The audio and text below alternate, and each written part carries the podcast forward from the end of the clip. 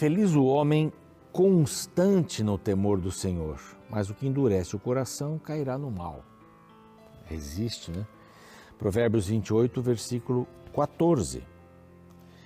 Aqui eu quero destacar uma palavra, constante.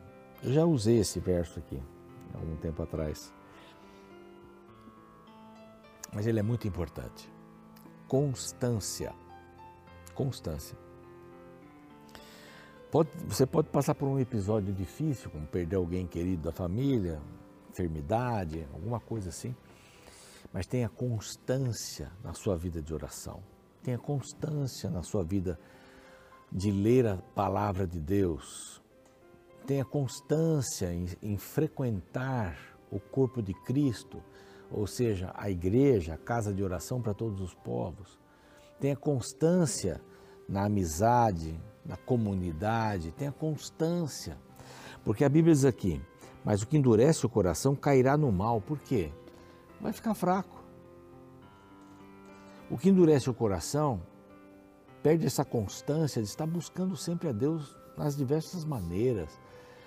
Inclusive que eu mencionei aqui agora, o que endurece cairá no mal. O que não mantiver a constância vai se perder. Então não deixe a congregação. Um sábado desses, uma, uma garota, pastor, ora pela minha mãe, ela não está vindo mais na igreja. Garota. E é uma garota excepcional. Minha mãe não vem mais na igreja. Quem que ensinou a igreja para ela o Cristo, sobre Cristo foi a mãe. A mãe não teve a constância, mas ela tem a constância. O que acontece geralmente nas famílias é quando os pais não têm constância, os filhos também não vão ter. Exemplo. Essa é a palavra de Deus. E este aqui é o programa Reavivados por Sua Palavra. Aqui a gente estuda um capítulo da Bíblia a cada dia, com alegria no coração. A gente acorda, estuda a Bíblia, arruma a cama, faz lá os exercícios, toma um de jejum e sai para ser Jesus para as pessoas. O mais importante aqui é ler a Bíblia, sair para ser Jesus para as pessoas. Esse é o nosso caminho, né, para dar constância na vida. Hoje nós vamos passar aqui pelo Salmo 97, que faz parte dos Salmos Rei. Aqui 93, 95 até o 100. São salmos maravilhosos, muito lindos, que falam sobre Deus, adoração, quebrantamento, louvor. A Bíblia é fantástica, a gente não, não perde por estudar cada dia um capítulo, assim como nós estamos propondo aqui, né? A gente sabe que a Bíblia no coração vai nos ensinar a andar no caminho certo. Guardei a tua palavra no meu coração para não pecar contra ti. Nós estamos no YouTube, o nosso canal é Reavivados por Sua Palavra NT. Vá lá, se inscreva no canal. Queremos chegar aos 500 mil, mas é importante você se inscrever. Compartilhar o canal, o link do canal, compartilhar o capítulo do dia. Da mesma forma, no NT Play, fale para os seus amigos que tem lá um, uma mídia que pode ajudar as pessoas em outras áreas, inclusive, que tem os programas da Novo Tempo. Também o Deezer Spotify, temos tudo gravado de Gênesis 1 até agora. Tá bom? É tudo para você, para ter constância no estudo da palavra. Mas agradecer também aos Anjos da Esperança, são pessoas muito queridas que têm dado suas contribuições, suas doações para que a Rede Novo Tempo, que é composta da, rádio, das rádios, né, TVs, das mídias sociais, dos cursos bíblicos, para que eh, nós possamos pregar o Evangelho em português e espanhol para todo mundo. Tudo que a gente faz aqui em português praticamente tem a réplica em espanhol, há programas em espanhol que não tem em português também, ou, eh, como dizia um colega, vice-versamente falando. É muito importante o trabalho que a gente realiza aqui e reconhecemos aos nossos queridos anjos da esperança. Aqui eu tenho uma revista que é um estudo bíblico, quero mostrar para você nessa câmera aqui de novo. É Daniel, Profecias Daniel, da série Bíblia Fácil, pastor Arilton Oliveira, tem um nome no meio aqui, é Cordeiro, Cordeiro de Oliveira.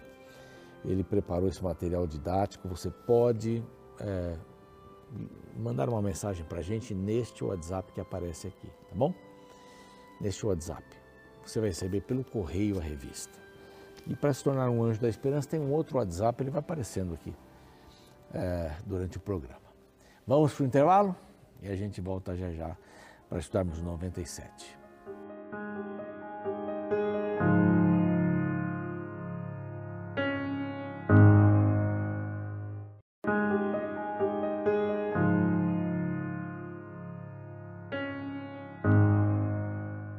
Estamos de volta, Salmo 97 hoje.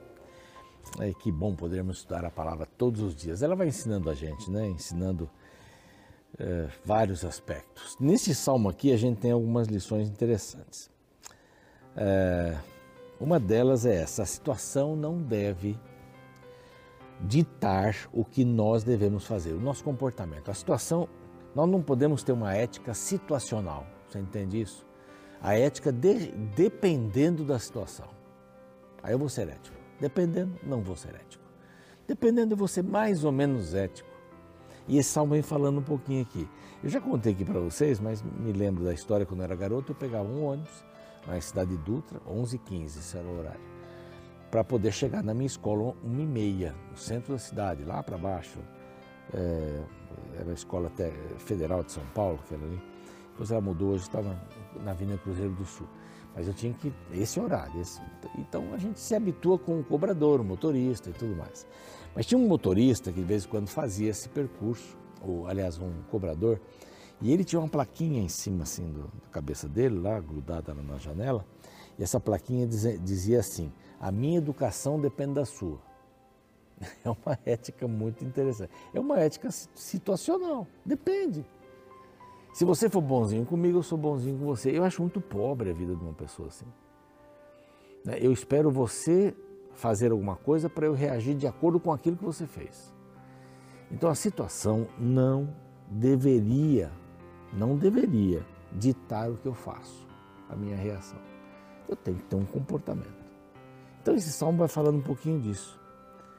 Ele pode ser dividido aqui em quatro partes. A primeira parte o Senhor exaltado no seu trono. É, é sobre a exaltação de Deus. Segunda parte, o Senhor é exaltado sobre o inimigo. Então, ele é exaltado no seu trono, exaltado sobre o inimigo. No 3, ele é exaltado sobre falsos deuses. Inimigo, falsos deuses. Trono, inimigo, falsos deuses. Em quarto lugar, o Senhor é exaltado entre o seu povo. Então, tem o povo, tem inimigo, falsos deuses e no seu trono. E começa, vai falar muito sobre reina, reina, reina, reina. Reina o Senhor. E a pergunta é: Ele reina na sua vida? Ele reina? O que a gente tem que fazer para Deus reinar na minha vida? É dar o controle da minha vida para Ele. Isso é reinar na minha vida. Ah, eu sou de Jesus, sou de Ele é meu Senhor, mas eu tenho a minha ética. Eu não tenho a ética da Bíblia, a minha ética é situacional. Gritou comigo, eu grito também. Me abusou de mim, eu vou lá abuso. Buzinou, eu buzino também e, e, e faço um gesto lá meio complicado. É, comigo é assim. Eu falo, tem gente que fala assim, comigo é assim, eu falo mesmo, então eu falo. Tá lá eu sou franco. Não, você é falta, você é insensível, você não é franco. Geralmente as pessoas francas entre. A gente tem que ser franco, né? Mas geralmente as pessoas francas nesse sentido, elas não conseguem o que as palavras dela propuseram. Não consegue, não chega lá. Não fecha o ciclo da comunicação. Não é? A comida está fria. Você sempre faz comida fria? Olha, eu gostaria que você esquentasse minha comida. Dá para falar isso de outra maneira, né? Dá para você pegar o prato e colocar lá no micro-ondas, sei lá, no forno, para esquentar. Mas você fala isso, você cria uma, uma belicosidade. Minha ética é assim, eu grito mesmo. Não fez direito comigo é assim. Não. O Senhor reina no seu coração. O salmo começa assim: reina o Senhor. Porque a gente vai ver aqui nesse primeiro pedacinho do salmo, 97, hein? O Senhor é exaltado no seu trono. O Senhor é exaltado no seu trono. Onde é que está o trono? Vamos dizer que está lá em cima. Né? A gente não sabe exatamente mas está lá em cima. A gente fala isso daí. É lá em cima. O Senhor está exaltado no seu trono. Mas Ele reina na minha vida? Fica essa pergunta aqui, é muito importante essa pergunta. Ele reina na minha vida? Ele domina a minha vida? Eu o coloquei em primeiro lugar? Ou eu digo, Senhor, vai ficando por aí, daqui a pouco a gente vê como é que faz. É sério isso.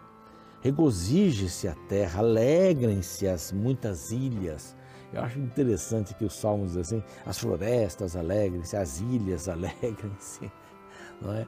é como se esses objetos, essas situações, esses, essas coisas inanimadas tivessem vida. O Senhor pode dar vida para todas as coisas. Aí o verso 2, do 2, é, é do 2, é né? 1 um e 2. Ainda fala sobre exaltar no trono, exatamente. Nuvens e escuridão o rodeiam. O rodeiam, mas não influenciam o seu trono. Nuvens e escuridão. O Senhor não vive em trevas. O pecado existe. Que lhe consomem os inimigos. Ah, desculpe, não, esse é o, é o verso 3. Nuvens de escuridão rodeio, justiça e juízo são a base do seu trono. Não é escuridão, é a justiça e o juízo. É? No trono não há escuridão.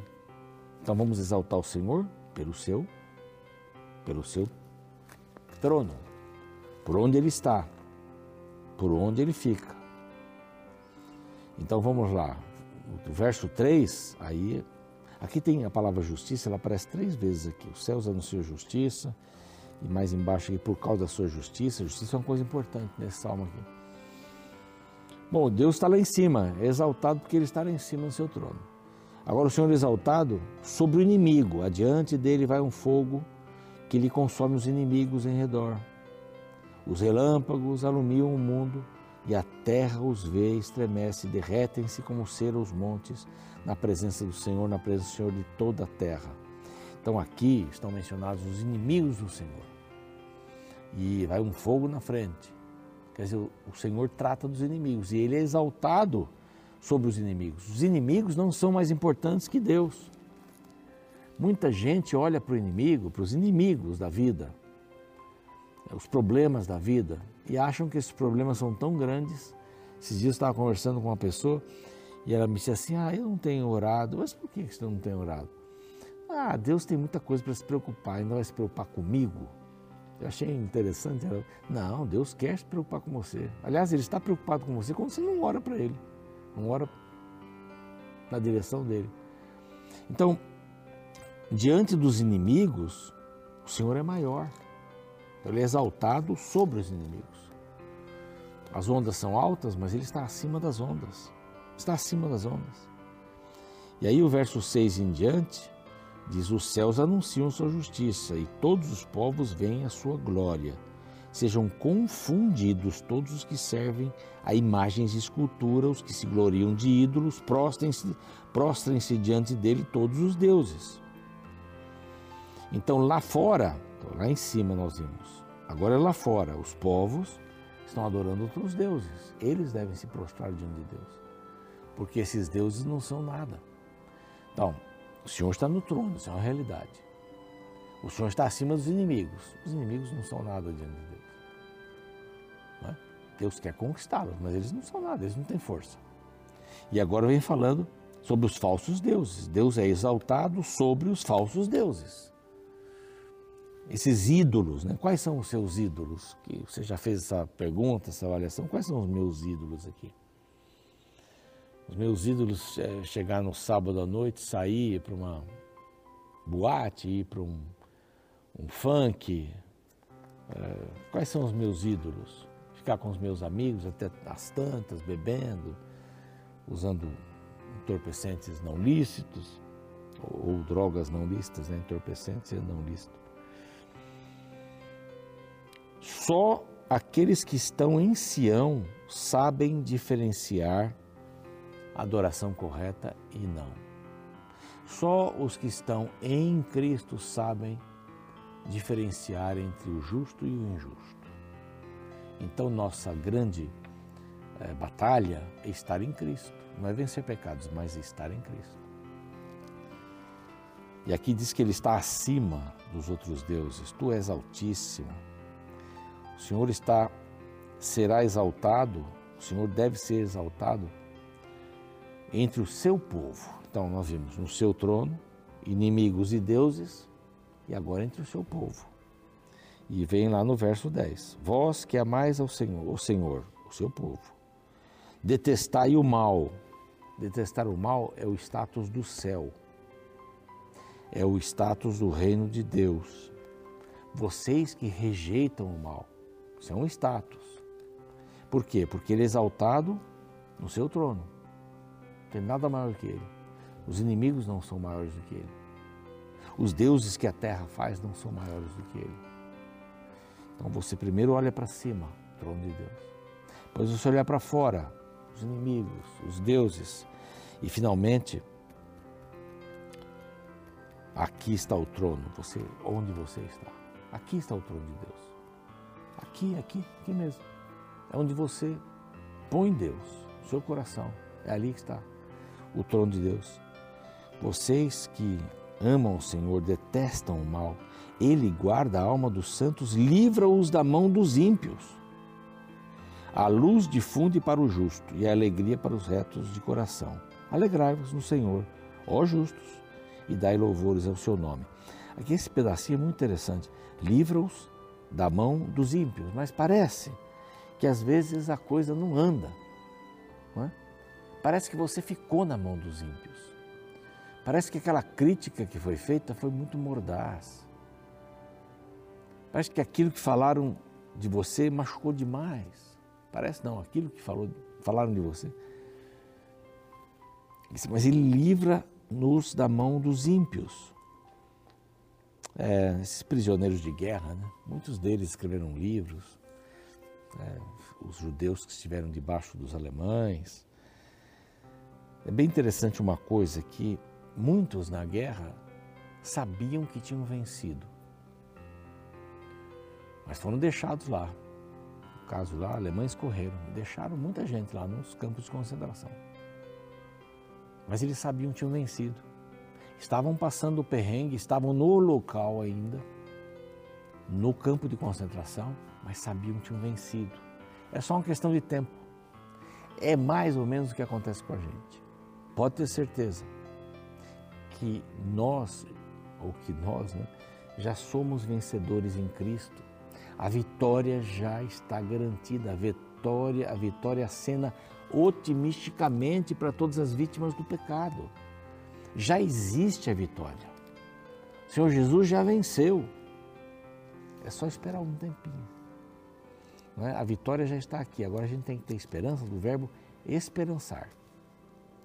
Esperançar. Esse é o verbo. O Senhor vem. For o salmo que nós vimos aqui, o último salmo, 96, o Senhor vem. E esse daqui completa com essa visão, né? Nós somos prisioneiros de guerra que estão esperando. Já vencemos a batalha, o inimigo já fugiu. Que oxalá essa seja a nossa realidade, essa seja a nossa realidade. E entre ficar no alto, olhar lá para fora, e aqui nós temos que escolher olhar para o alto. O Senhor está no seu trono. Inimigos, deuses, Deus está muito mais acima, Deus é exaltado. Exaltado entre o seu povo. Mas eu tenho que procurar essa exaltação de Deus pessoal majestade, o domínio de Deus. O domínio de Deus sobre todas as coisas. Eu quero estar sob o domínio de Deus. É o melhor lugar do mundo. Você não acha? Então vem orar comigo. Pai querido, nós te agradecemos porque Jesus já venceu. É só uma questão de tempo para a gente poder receber a eternidade nas mãos, o corruptível se tornar incorruptível, o mortal se transformar em imortal. Só estamos esperando isso, Pai. Mas queremos manter firmes os nossos passos aqui, exaltar o Senhor no seu trono, exaltar o Senhor acima dos inimigos, acima dos deuses desta terra, que são tantos. Nós queremos estar entre o teu povo, exaltar-te entre o teu povo Ajuda-nos a termos essa visão que é corretíssima. A situação não pode determinar quem eu sou. Eu preciso ser, estar no Senhor. Me ajuda para isso em nome de Jesus. Amém. A gente volta amanhã, o programa segue. E amanhã é o Salmo 98, hein? A justiça do Senhor. Até lá. A nossa vida é feita de escolhas. Nós as fazemos e elas nos fazem. Uma decisão pode mudar o curso de nossa existência para sempre. De acordo com a ciência, ao longo do dia, um adulto toma em média 35 mil pequenas decisões, das mais simples e cotidianas, como escolher a roupa que vai vestir, às mais complexas, como a profissão e a pessoa com quem vai se casar. Ao fazermos uma escolha, geralmente escolho uma opção em detrimento de outras, ou seja, para segurar uma oportunidade, precisamos abrir mão de outra. Não tem como termos tudo. Me recordo de um pai que deu para o filho duas moedas para a passagem de ida e vinda do ônibus da escola.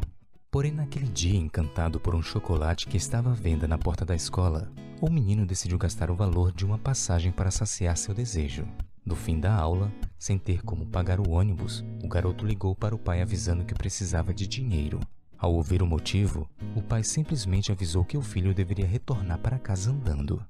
Ao ser questionado pela esposa sobre tal postura tão dura, o homem respondeu que precisava ensinar para seu filho que para cada escolha na vida sempre haverá uma consequência. Sabe, escolhas e consequências é o princípio que encontramos no Salmo 97. Este é um canto que celebra a entronização de Jeová como governante de toda a terra. O interessante é que o verso 2 fala dos princípios que regem seu reino. Ouça: Justiça e juízo são a base do seu trono. Interessante como o salmista coloca o governo de Deus movido pela justiça, a qual sempre é seguida de juízo. E sabe, segundo a Bíblia, a justiça de Deus é manifesta em oferecer a salvação a todos. Porém, o período de justiça é igualmente seguido por um tempo de juízo.